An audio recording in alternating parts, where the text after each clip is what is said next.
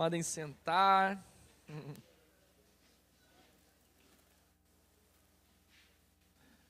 Bem, podem sentar, meus irmãos. Estão felizes? Amém? Quem é que está empolgado aí porque o Senhor Jesus vai fazer hoje? Amém? Hoje nós encerramos a nossa série, o avivamento que precisamos, né? E, enfim, foi demais o que o Senhor fez, né? Nós falamos primeiramente sobre um avivamento pessoal, né? Que o Senhor nos chama, sobre fogo de Deus na nossa vida, sobre se posicionar, sobre intimidade, vida de oração, as disciplinas espirituais. No segundo culto, né, a gente teve um mover aqui de Deus domingo passado que nós falamos sobre um avivamento dentro do lar, né? Um avivamento do, dentro da casa, sobre a gente estabelecer um altar de Deus na nossa família, né? Tirar os falsos ídolos e estabelecer realmente um trono do Senhor na nossa família, a gente estabelecer Ele como rei, né, entender as mudanças que tem quando o Senhor Jesus, Ele não é algo descartado ou deixado para depois, é algo que Ele é posicionado como Senhor e Deus da nossa casa, né? E hoje nós vamos estar falando um pouco sobre o que reflete da sua vida íntima com Deus, da sua vida na família, isso vai refletir numa igreja que vive um avivamento. Então nós vamos falando, falar hoje sobre o avivamento que a igreja precisa, né? Quando nós falamos de avivamento, nós estamos falando sobre trazer vida àquilo que está morto. Nós estamos falando sobre o nosso coração aquecer pela presença de Deus, a crescer, a realmente se incendiar pela presença do Espírito Santo, amém? Estão comigo aí? E quando nós falamos sobre uma vida a qual a igreja precisa dessa presença de Deus, né? Existe uma palavra do Senhor que ele diz que as portas do inferno não prevalecerão contra a igreja. Não prevalecerão contra a igreja. E quando fala sobre essa igreja, ela não está falando sobre uma igreja que é covarde, entenda algo. Ele não está falando sobre uma igreja que é apática, uma igreja que tem medo do diabo, que tem medo do que o diabo pode fazer, das trevas. Não. Nós somos cheios de Deus, amém? Então a Bíblia fala assim: que quando as portas do inferno não prevalecerão contra a igreja, é uma igreja que avança e toma os territórios que antes eram trevas e estabelece governo de Deus, estabelece vida de Deus. E essa igreja, né, ela precisa realmente de alguns fundamentos para nós vivermos, né?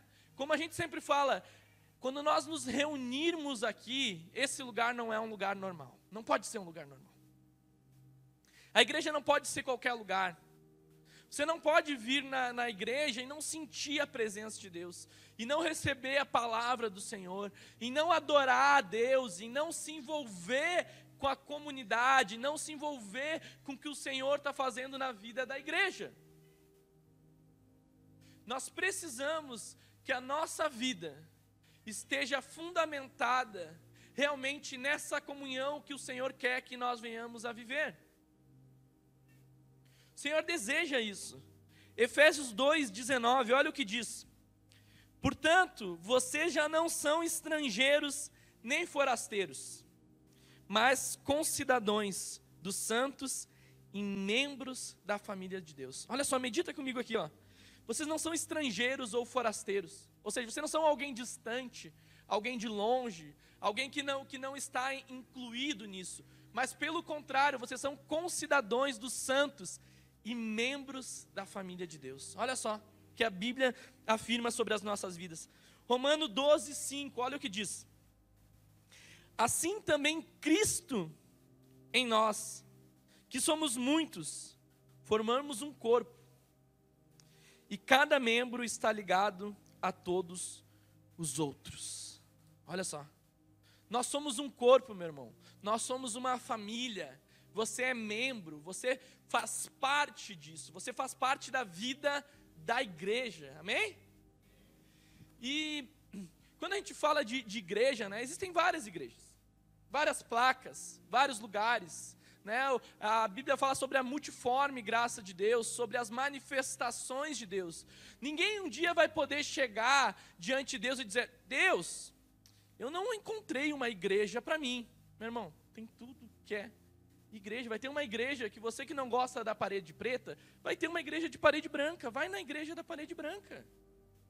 O importante é você estar tá em comunhão, você, sabe, ter o seu coração em chamas por Deus é você crescer espiritualmente, é você estar tá feliz. Você precisa participar de uma igreja, de uma comunidade, de uma família, aonde que você se sinta feliz, você se sinta parte, em não só vir aqui, mas construir o que o Senhor está construindo no nosso meio, amém? Você precisa se alegrar com os testemunhos, se alegrar com a presença de Deus, orar pela vida da igreja, sonhar com o que o Senhor vai fazer em Águas Claras, sonhar com o que o Senhor vai fazer em Viamão, sonhar nas casas que o Senhor vai, vai, vai nos enviar e nós vamos entrar, sabe? Nós vamos fazer culto nas casas e as famílias serão transformadas, amém? Nós precisamos sonhar o que o Senhor quer fazer na vida dessa igreja. Não é uma porta simplesmente para sabe, para ficar inerte, para ficar parado aqui, não. Pessoas precisam ser alcançados, alcançadas através de uma igreja que represente Jesus. E nós precisamos andar nessa visão de Jesus, nessa comunhão, nessa vida com Deus. Amém? Me lembro as primeiras vezes que eu, que eu fui na igreja, né? Talvez, provavelmente tenha sido também assim para você. Porque eu falava de Deus, né? Hoje, a gente vai evangelizar aqui fora, todo mundo diz que acredita em Deus, né? Mas aí, quando tu vem na, na igreja e começa a falar de um relacionamento com Deus, intimidade, orar, ixi, Bíblia então, ixi, né? E daí a gente vem, a gente para aqui no meio aqui, e daí essas canções, a gente não entende muitas vezes o que está acontecendo, gente não entende muitas vezes talvez a palavra, como andar. Mas quando a gente abre o nosso coração e, e diz assim, Deus, se revela para mim. Jesus, me revela a verdade. Mostra o que eu estou fazendo aqui. Começa a gerar algo no coração. Assim. O Senhor começa a nos inclinar para o propósito dEle. E todo o propósito do que Ele está fazendo na terra nesses dias tem a ver com a vida da igreja. O Senhor instituiu a igreja nesses dias. E quando nós começamos a andar na vida da igreja, a se envolver no que o Senhor está fazendo no nosso meio, nós começamos a crescer espiritualmente e nós entramos num processo de maturidade. Olha aqui essa frase. A maturidade não vem como fruto de uma decisão, mas como resultado de uma jornada. Ou seja, crescer é constante, crescer é um, uma caminhada, não é de um dia simplesmente. Sabe, a gente vive anos talvez perdidos longe de Deus, distante, sem querer saber de Deus. Sabe, alguns blasfemavam a respeito de Deus, de, sabe, distanciava, tinha ódio. Alguns aqui tinham ódio da igreja, não queriam saber de igreja. Sabe, a gente pecava contra Deus, estava nem aí para Ele, longe, distante. E daí nós achamos que vir num culto vai mudar a nossa vida para sempre. Meu irmão, existe uma caminhada, existe uma jornada, existe um processo de mudança na nossa vida. A gente quer as coisas rápidas, a gente quer que venha um anjo aqui e fale com a gente, a gente quer que o Espírito Santo nos toque, a gente seja liberto de um dia para o outro, os nossos traumas, sabe? Que a gente não tenha mais vontades, mais lutas, que Deus conserte a nossa família. Nunca oramos assim, mas daí uma oração queremos que tudo se resolva. Não, existe uma jornada. E nessa jornada de maturidade, fale comigo essa palavra: perseverança. Meu irmão, a perseverança é que vai te levar a você conquistar todos os lugares que Deus tem para a sua vida. É você não passar na sua mente a opção de desistir. É não passar na sua mente a, a, sabe, muitas vezes a independência do coração de achar que não precisa viver em comunidade, que não precisa da igreja, que não precisa dos irmãos. Nós precisamos uns dos outros, todo mundo precisa. Nós precisamos da vida da igreja, da comunhão da igreja. E é nessas celebrações de comunhão é que nós fortalecemos os nossos relacionamentos nessa família, nessa igreja. Entenda algo, que a igreja ela é formada de pessoas, amém?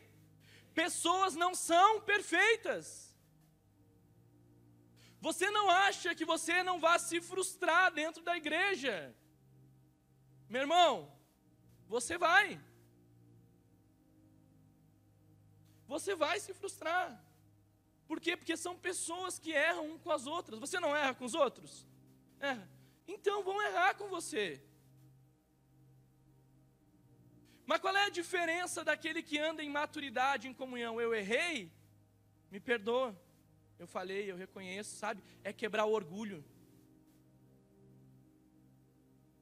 É, é, sabe, é não permanecer no erro, é procurar melhorar e aperfeiçoar a nossa vida. Vocês estão entendendo? Então, sabe, na nossa família biológica, na nossa vida, nós tivemos alegrias e tristezas. Nós estamos na vida da igreja e nós teremos também. Tivemos ganhos e perdas, também continuaremos tendo. Receber, dar, amar e ser amado, perdoar e ser perdoado, chegar e partir, erros e acertos, humanidade, fé.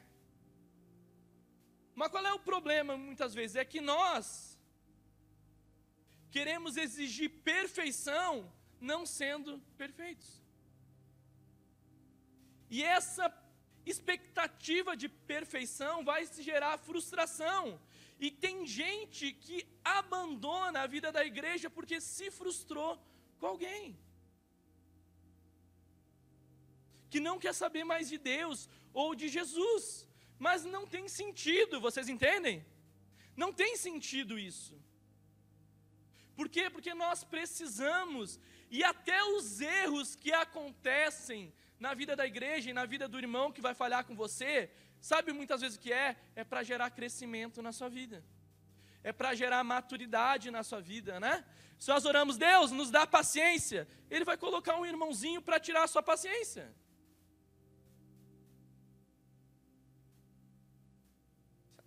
Deus, me ajuda em tal área, vai levantar alguém para trabalhar o seu caráter, a sua vida. Para quê? Para que eu e você, esse que é o nosso objetivo como igreja, sabe? É nos tornar cada vez mais parecidos com Jesus.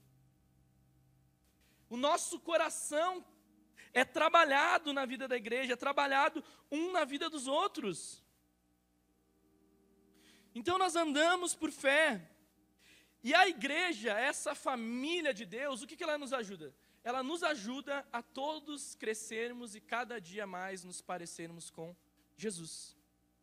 Lembrando que não é por força, nem por insistência, né? nem por persuasão humana, mas é pelo Espírito. Se você não querer mudança, meu irmão, você vai ir até onde você quiser. Mas quem quer mudança e entrar nesse ambiente, nessa cultura da vida da igreja, você vai crescer você vai se parecer com Jesus.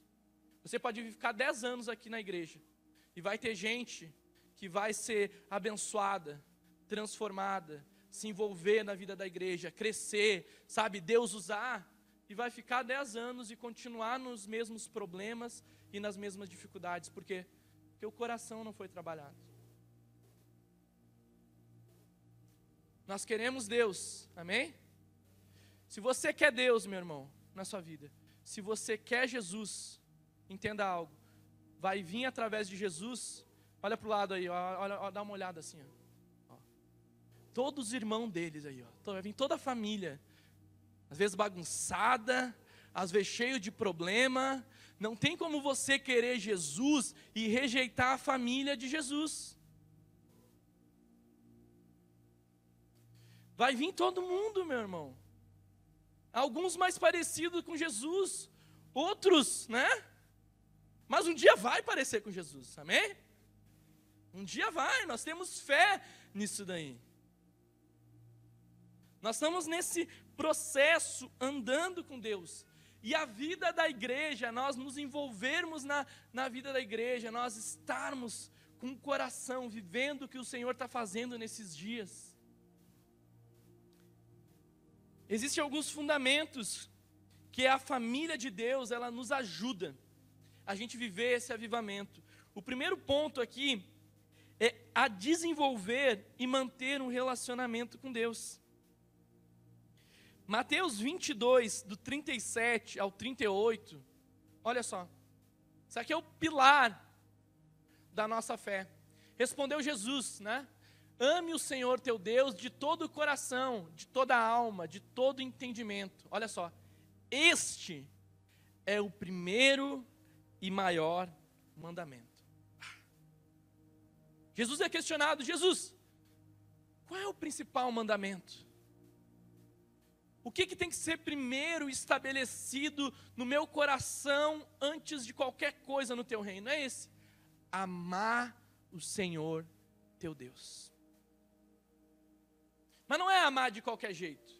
É amar com tudo que temos, com tudo que somos. Sabe, amar com todo o entendimento, todo o coração, toda a vida.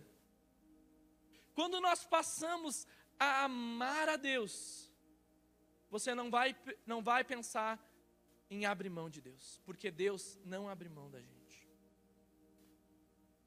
Jesus não abre mão da gente, ele permanece com o mesmo amor, com a mesma misericórdia, com a mesma compaixão, com o mesmo lugar. Sabe essa igreja aqui em Águas Claras? Sabe o que é? Aqui, nós estamos aqui. Isso é amor e misericórdia de Deus sobre as nossas vidas, que estabeleceu uma igreja para nós podermos congregar, amarmos a Deus juntos, crescermos, servirmos, adorarmos a Deus. Cara, meu irmão, isso é misericórdia de Deus sobre as nossas vidas sabe? Isso é algo de nós alegrarmos o nosso coração, porque o Senhor nos escolheu e nos trouxe para esse lugar. Então, esse amor, amar a Deus com o coração, amar a Deus com a alma, com o entendimento, isso tudo vai nos levar a uma vida de adoração e uma igreja que, que vive o avivamento, ela sabe amar a Deus e ela entende que através desse amor nós estabelecemos uma adoração ao Senhor. Então não é o nome da placa da igreja que tem que ser exaltado, o pastor, a banda ou qualquer um que serve. Todos os nossos olhares, todo o nosso coração, toda a nossa alma e nosso entendimento tem que estar onde? Em Deus e em Jesus, meu irmão porque Ele não vai te decepcionar. Ele não vai retroceder as palavras que Ele tem sobre a tua vida. Ele não vai deixar de olhar para você. A Bíblia diz que Jesus está à direita de Deus nesse momento, intercedendo pelas nossas vidas, orando, clamando, para que Deus, sabe, nos guarde, nos cuide, nos livre Salmos 34, 13 diz assim: ó, proclamem a grandeza do Senhor comigo, juntos exaltamos o seu nome. Olha só, juntos nós glorificamos a Deus, nós exaltamos a Deus. Nós prestamos culto, ao, sabe, nós não viemos ao culto, ah, eu vou vir no culto. Não, você presta um culto. Como que se presta um culto agora? É você derramando o seu coração. É você chegar nesse lugar e Deus, sabe, atrai a minha mente a Ti agora, Senhor. Toda a distração, a preocupação, sabe, tudo que, que, que vai me tirar de foco nesse momento. Atrai a minha mente, o meu coração, os meus lábios, a minha vida. Eu estou aqui nesse lugar, eu não quero estar nesse lugar aqui, nesse momento aqui, apenas de corpo presente, mas com tudo que eu sou e com tudo que eu tenho. É você estar tá entregue a esse momento, entende? É você estar tá entregue a essa presença. E quando você começa a se entregar e você começa a manifestar esse amor de Deus pela, pela vida que você tem por Ele, a presença dele começa a ser derramada de maneira mais intensa sobre você. Porque você dá mais liberdade para o Espírito Santo. A Bíblia diz que nós amamos a Deus porque Ele nos amou primeiro. Porque Ele nos amou primeiro. Nós só amamos se entendemos essa compreensão, essa relação. O que nos vincula com Jesus é o amor. O que nos vincula na comunhão da vida da igreja é o amor. E por isso nós perseveramos nessa unidade, amém? Então não despreze o que o Senhor tem feito no nosso meio. Venha com coração, venha com verdade, venha com intensidade. Quando nós, sabe, o meu sonho é é a gente estar tá cantando aqui, adorando, e a igreja expressando, meu irmão, sabe? Os nossos braços levantados, nós pularmos, sabe? Nós dando liberdade para o Espírito Santo, as pessoas sendo tocadas aqui, sabe? Recebendo o Espírito Santo no meio da adoração, as pessoas sendo libertas, transformadas, batizadas no Espírito Santo. Mas para isso precisa de uma igreja que ame a Deus que queira Deus, que deseje Deus, que tenha fome, sede do Espírito Santo, porque o que adianta ele liberar um rio aqui, se nós não bebermos? O que adianta ele manifestar a presença dele e ele ser descartado e desprezado? Não! Ele vem, meu irmão, mas, sabe, queira tudo que Jesus queira liberar em cada culto em cada vez que você derrama o seu coração, busque Ele, adore a Ele, com verdade e com sinceridade da sua vida. Então, o primeiro ponto que a igreja, ela nos ajuda, ela nos ajuda a esse amor, a manter essa relação com Deus. É na vida da igreja, meu irmão, que nós aprendemos a orar. Se você não sabe orar, fale com outro irmão, alguém vai te ensinar a orar. Você não sabe ler a Bíblia, procure. Você tem dúvidas a respeito de Deus? Aqui está, onde que o Senhor vai nos auxiliar, um na vida do outro, a nós crescermos e fundamentarmos a nossa relação com Deus. Amém? Então, o primeiro ponto é adoração. O segundo aqui, enfrentar os problemas da vida em comunidade. Olha só, 1 Tessalonicenses 5, do 10 a 11, diz assim: E ele morreu por nós, para, para que quer estejamos acordados, quer dormindo, vivamos unidos a ele. Por isso, exortem-se e edifiquem uns aos outros, como de fato vocês estão fazendo. Olha só. Olha o que a Bíblia nos diz. Por isso, exortem-se, edifiquem uns aos outros, como de fato estão fazendo. A gente deve viver juntos. E essa exortação e essa edificação, ela só serve para o crescimento. Paulo ele está dando uma instrução à igreja, dizendo: olha, meu irmão, ajudem um outro, corrigindo quando alguém errar. Porque tem irmãos que às vezes erram e não sabem que estão errando. Precisa de um irmão mais maduro na fé, em amor, para aconselhar o meu irmão. Talvez se você fizer desse outro jeito, você vai crescer, vai dar mais certo. Você sabia que isso não agrada o coração de Deus? Tudo em amor. Porque esse amor vai edificar e vai ajudar a construir. O que é edificação? Edificação é uma construção, amém? São pilares que são estabelecidos dentro da nossa vida.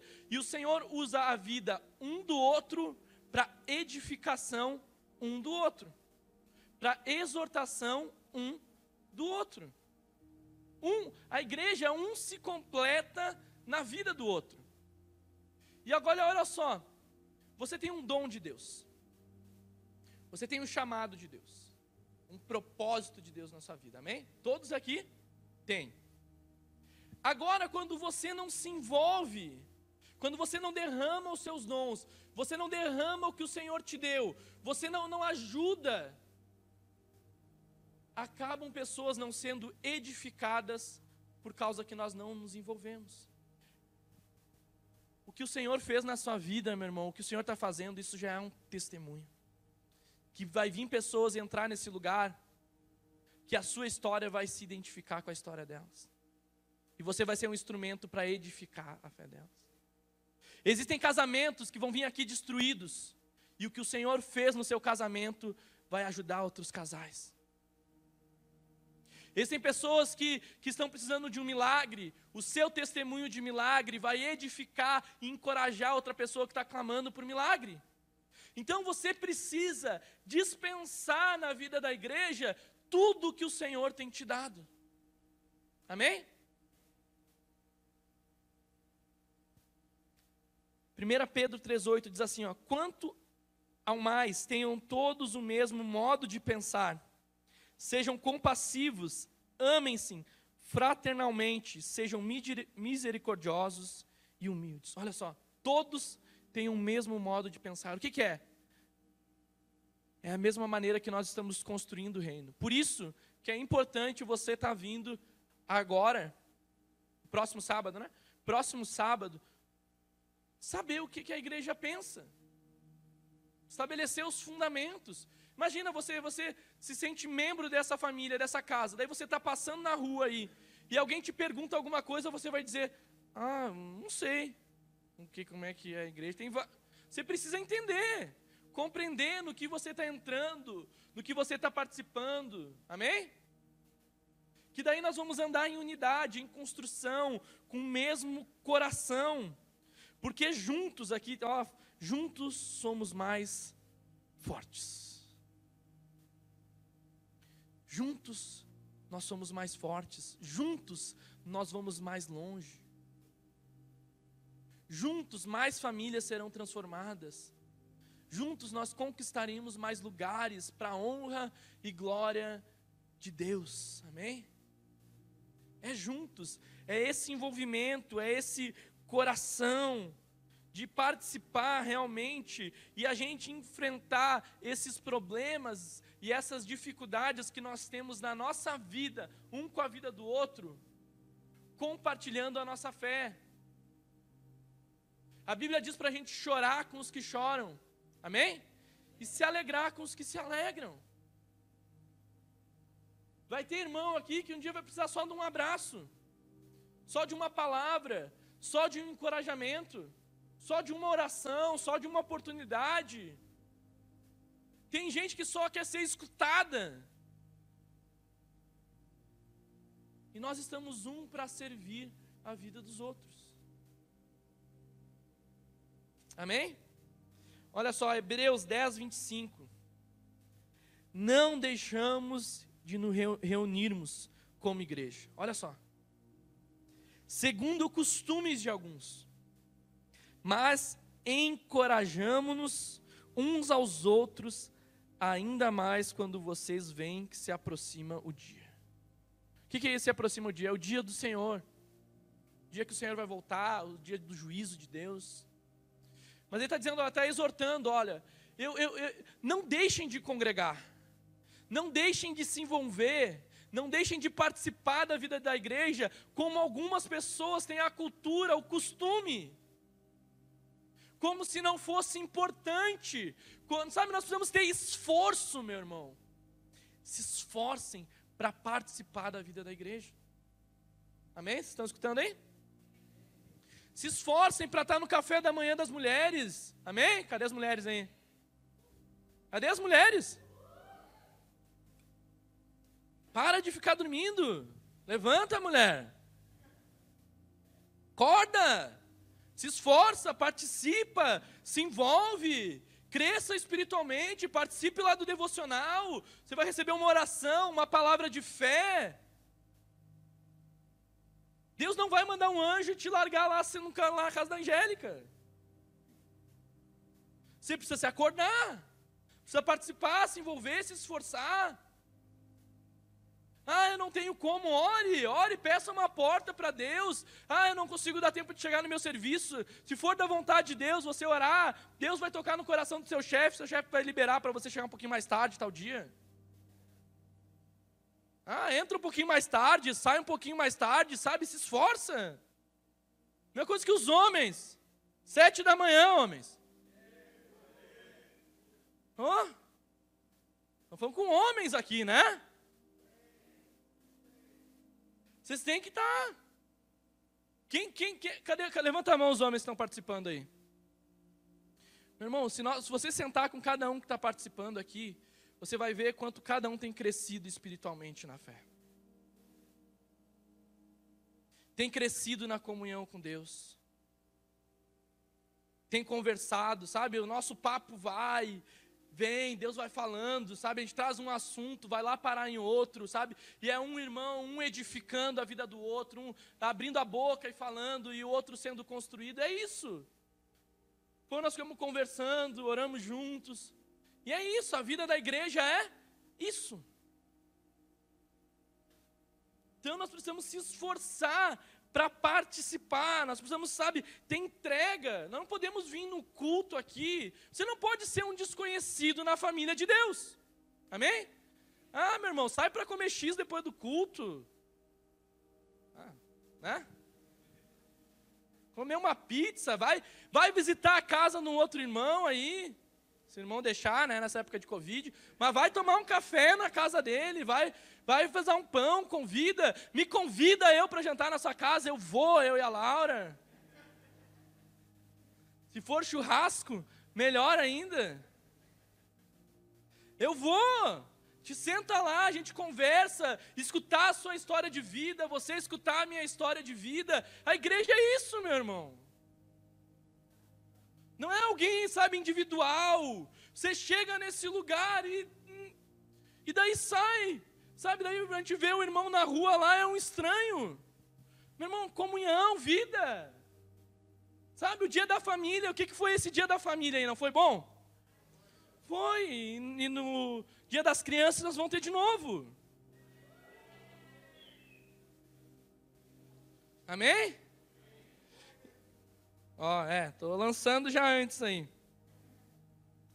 Então nós precisamos crescer na direção. Olha só essa frase aqui, ó. Ninguém cresce no casamento ou na igreja sem renúncia, perdão e submissão. Ninguém cresce no casamento se você não, não participar, ó. Vocês concordam comigo que o casamento tem que ter renúncia? Tem que ter perdão? Tem que ter submissão, entendimento do que o Senhor está fazendo, para onde que está indo. Amém? Se não tiver isso no casamento, seu casamento ó, vai, vai acabar.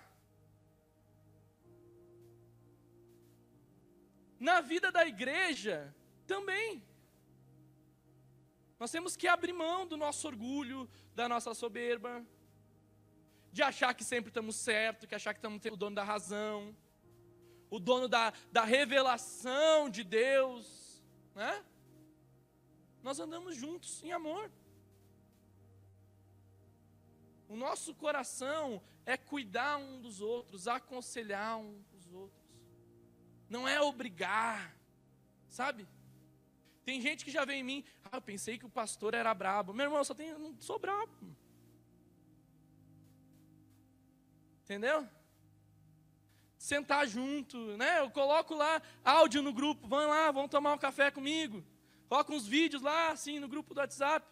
Meu irmão, dá para contar nos dedos quem veio tomar café comigo. Nós precisamos se relacionar, viver igreja, amém? Sabe, estabelecer esses fundamentos. E esses fundamentos, assim, isso é a comunhão da igreja. Comunhão da igreja. Ainda nós não podemos começar, mas nós vamos começar os grupos caseiros. Já quero aproveitar, estava na última reunião lá, aproveitar, assim, meu irmão, se você quer que nós vamos fazer um culto na sua casa, me chama, sabe? Se tem, tem alguém aqui que quer que faça um culto na sua casa, se tem alguém, levanta a mão aí. Aí, ó, dois, ó, dois, três, quatro. Meu irmão, nós vamos fazer culto em todas as casas que querem receber culto na sua casa.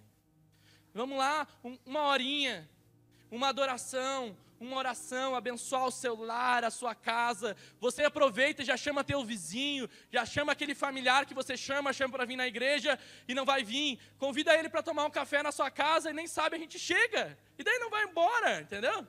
E a gente ora com ele, canta lá, ele vai ficar lá. Amém?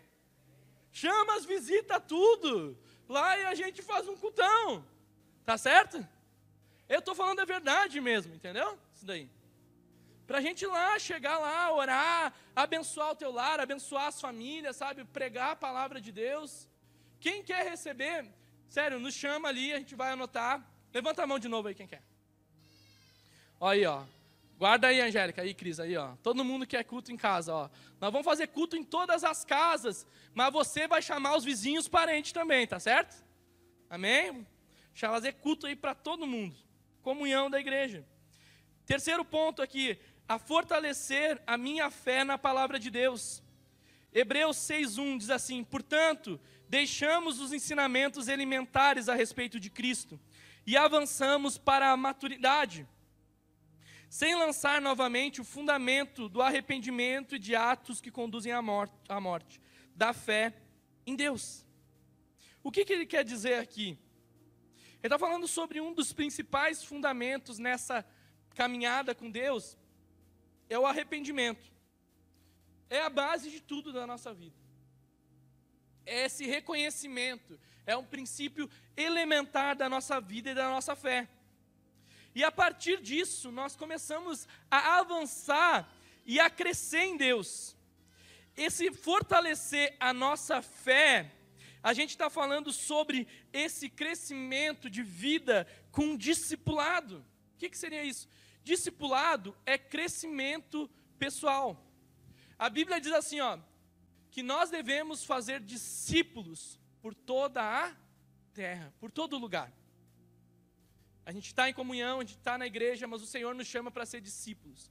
O que, que é ser discípulo? A palavra discípulo, amém? Presta atenção comigo aí, ó, significa aprendiz.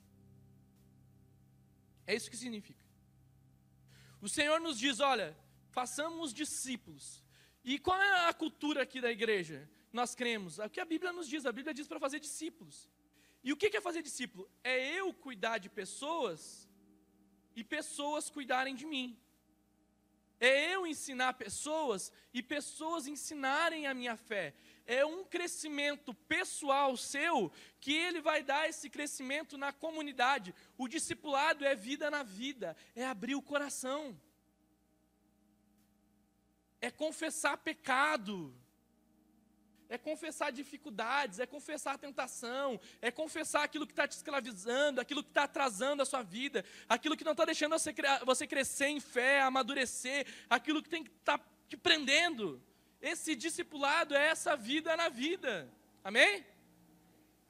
Nós precisamos viver uma vida de discipulado. Levanta aí, Tuti, levanta aí, Vitor. Vamos entender aqui.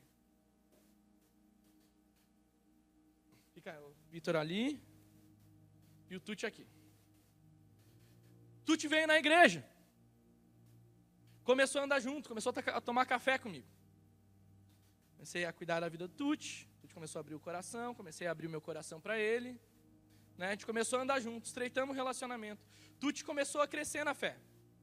Vitor chegou na igreja. Por mais que o, que, que o Tuti seja novo na caminhada, Deus já fez coisas reais na vida dele. Isso eu estou dizendo porque eu sei. Fez coisas reais e está fazendo grandes coisas e ainda vai fazer coisas maiores ainda na tua vida. Em nome de Jesus. Está fazendo. Vitor, por exemplo, é um, alguém que chegou hoje na igreja.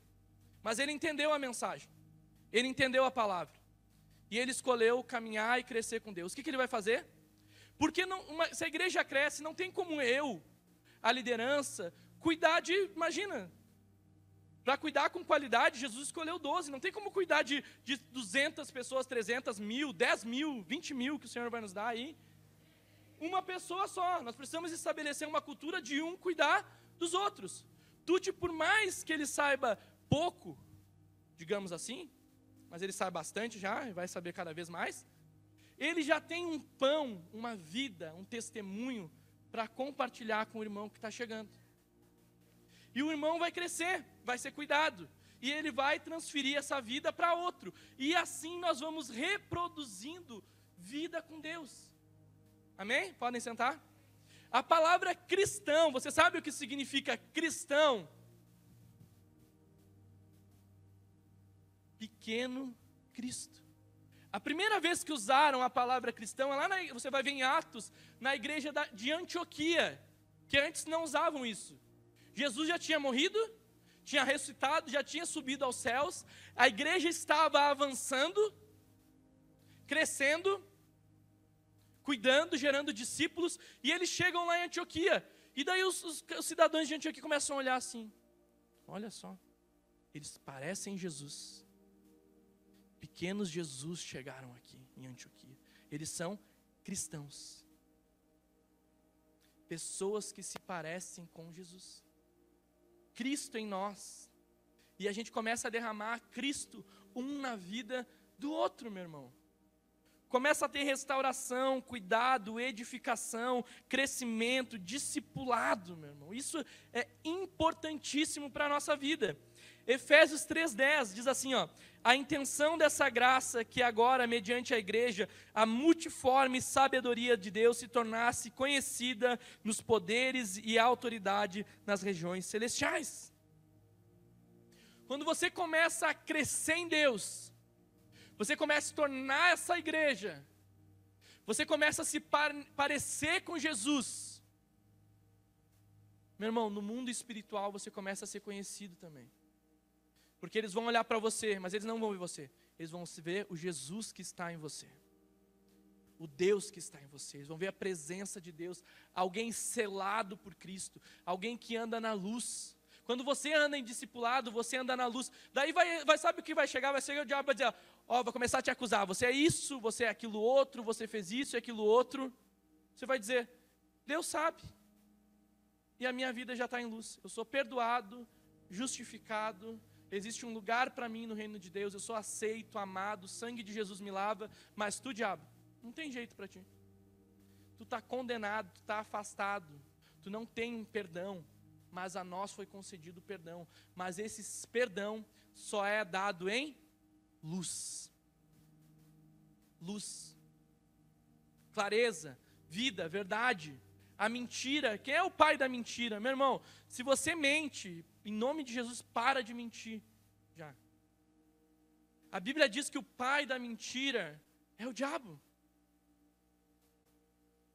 Mas nós andamos em verdade, a verdade vem de Deus. Vocês estão entendendo? Discipulado, cuidado, sabe? Se você peça para Deus, comece a orar assim: Senhor, me dá discípulos, Senhor. Senhor, me faça eu crescer, sabe? Me ajuda eu cuidar de pessoas, a inspirar pessoas. Quando você começa a exercer o discipulado e o cuidado, você começa a crescer em responsabilidade com Deus e se parecer cada vez mais com Jesus. Você vai ter palavra de Deus, você vai, vai começar a dispensar tudo aquilo que o Senhor tem para a sua vida. Amém? Vamos lá, vamos comigo aí? Vocês dão mais 10 minutos para mim? Fala sim. Hein? Vamos lá, descobrir e servir no ministério. Efésios 4, do 12 ao 13, diz assim: ó, com o fim de preparar os santos para a obra do ministério, para que o corpo de Cristo seja edificados, até que todos alcançamos a unidade da fé, do conhecimento do Filho de Deus, e chegamos à maturidade, atingindo a medida da plenitude de Cristo. 1 Coríntios 12, 25 diz assim: há diferentes tipos de ministérios, mas o Senhor é o mesmo. 1 Coríntios 12, 27 diz assim: Ora, vocês são o corpo de Cristo, e cada um de vocês individualmente é membro desse corpo. Na vida da igreja, você começa a discernir e a descobrir os dons de serviço que o Senhor te deu. Você começa a entender, sabe aquela famosa palavra que a gente diz: qual é o meu chamado? O que Deus quer para a minha vida? Como que eu sirvo ao Senhor? Isso na vida da igreja no discernimento, nós começamos a entender, você começa a entender as palavras que você recebe. Você vai observar o que as pessoas dizem a seu respeito. Você vai ver o que Deus diz para você. E através dessa comunhão, você começa a descobrir o que Deus tem para a sua vida. Mas entenda que tudo que Deus vai fazer na sua vida, sempre o pilar é servir. O fundamento base é servir. O pessoal que toca aqui, ele não está tocando, ele está servindo em adoração à vida da igreja. Eu que estou pregando aqui, na verdade, eu estou servindo com o pão que o Senhor me deu. Você serve com os dons, você serve com o ministério. Sabe, Paulo diz para Timóteo: Timóteo, desperta o dom que há em ti, aquece o dom que há em ti, sabe? Usa o que o Senhor te deu, lembra da, da, da, das palavras, do que disseram ao seu respeito, dos dons, o que o Senhor te deu. Ninguém pode dizer aqui que não tem nada. Você tem um dom de Deus, um chamado de Deus, algo especial de Deus para a sua vida, um propósito. Você não é obra do acaso, o Senhor te preparou com um propósito, com um lugar. Exerce isso em nome de Jesus. Usa isso que o Senhor te deu. Não pega o dom que você tem, você vai ler a parábola dos talentos. Foram dados vários dons. Existiu um lá que foi cobrado e foi chamado de servo infiel. O que, que ele fez? O Senhor deu algo para ele. Ele cavou e ele enterrou o dom e tapou. Meu irmão, se hoje você está enterrando o seu dom, escute essa palavra para você. Hoje, não é amanhã, é hoje o Senhor está te falando. É o dia de você tirar para fora isso. É o dia de você apresentar os seus dons a sua vida, o seu coração em serviço. É o dia de você parar de se esconder, de se esconder e dizer que está aí para servir com tudo aquilo que o Senhor te deu, sem medo, mas cheio de coragem e ousadia para o Senhor fazer grandes coisas na sua vida. E o último ponto, Atos 20, 24, diz assim: ó, Todavia não me importo nem considero a minha vida de valor algum para mim mesmo. Se tão somente puder terminar a corrida e completar o ministério que o Senhor Jesus me confiou, de testemunhar do Evangelho da graça de Deus. Olha só, de testemunhar do Evangelho da graça de Deus, ou seja, cumprir a missão no mundo. Uma igreja que anda em avivamento, que anda em adoração, comunhão, serviço, é uma igreja que cumpre a missão, é uma igreja que se preocupa com os perdidos, é uma igreja que se preocupa com os necessitados, é uma igreja que se preocupa um com os outros é uma igreja que ora pela sua família, é uma igreja, sabe, que, que prega o evangelho nas ruas, é uma igreja que testemunha a verdade. E como vocês escutam aqui, o Senhor nos colocou nesse lugar para nós sermos uma igreja referência aqui, uma igreja relevante nesse lugar, uma igreja que sirva essa comunidade, que sirva esse lugar. Cada crente tem um ministério na igreja e uma missão no mundo. Você serve, você se envolve e você testemunha no mundo.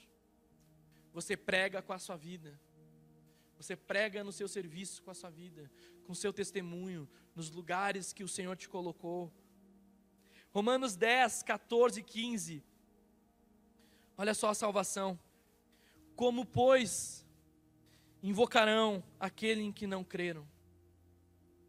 E como crerão naquele de quem não ouviram falar? E como ouvirão se não houver quem pregue? E como pregarão se não forem enviados? Vocês são enviados para pregar o Evangelho. Vocês são enviados para pregar as boas novas. Carlito Paz diz assim: a pior tragédia para a vida não é a morte, mas sim uma vida sem propósito. A pior tragédia para a vida não é a morte, mas sim uma vida sem propósito. Você tem uma missão, meu irmão. um encargo de Deus, algo que o Senhor quer fazer na sua vida. O Senhor nos chamou para reunirmos como igreja, olha só Atos 2, 46 diz assim: ó, todos os dias, continuamente se reuniam no pátio do templo, partiam pão em suas casas. Ou seja, o evangelho na igreja e o evangelho nas casas, e o evangelho crescendo, as famílias sendo abençoadas, transformadas pela nossa fé em Deus. Eu gostaria que você ficasse de pé.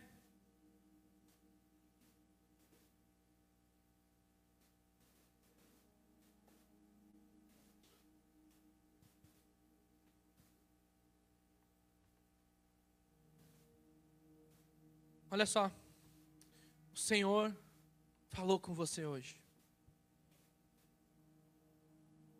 Puxou a sua orelha para algumas coisas, endireitou os nossos pés para as outras. Mas nós cremos realmente numa igreja que ama a Deus, ama Jesus. Você faz parte dessa igreja, meu irmão. Você faz parte dessa comunidade. E não é uma convocação de homem, mas é algo que o Senhor tem para a sua vida. O Senhor está te chamando para mais perto dele nesses dias. Feche seus olhos.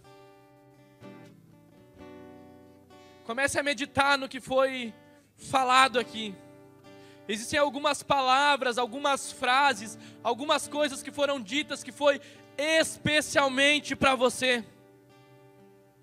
João 1,12 diz assim: ó, Mas a todos quanto receberam, deu-lhes o poder de serem feitos filhos de Deus, aos que creem no seu nome.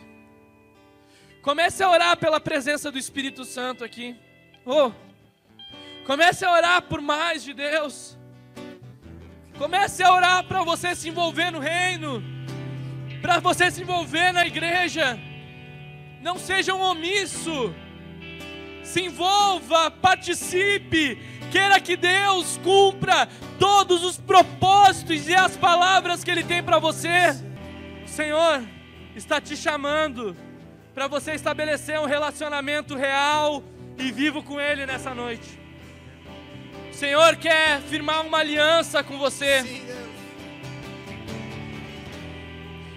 Se você coloque a mão no seu coração, se você está sentindo algo que o Senhor está te chamando, e talvez você nunca na sua vida confessou o Senhor Jesus como único e suficiente Salvador, e hoje você quer entregar a sua vida para Jesus, não é para uma religião, não, mas é para Jesus, é entre você e Deus. E hoje, como um ato de fé, eu te convido. Se você quer entregar a sua vida para Jesus, como um ato de fé, só levante as suas mãos e diga: Senhor Jesus, eu estou aqui. Senhor Jesus, eu estou aqui. Senhor Jesus, eu quero essa vida contigo. Eu quero essa aliança contigo, Jesus. E nós vamos orarmos juntos agora. Diga assim, Senhor Jesus. Senhor Jesus eu entrego hoje, a minha vida para ti. Perdoa os meus pecados. Escreve o meu nome no livro da vida. Se revela para mim, Jesus. Revela os teus propósitos, os teus sonhos. E faz tudo novo na minha vida. Com fé, fale com fé. Faz tudo novo na minha vida, Jesus. Abençoa, Senhor, cada lar. Abençoa cada família, Senhor. Abençoa cada pessoa que está entregando hoje a sua vida para Ti, Senhor. Venha com o Seu Espírito. Venha com a Sua presença.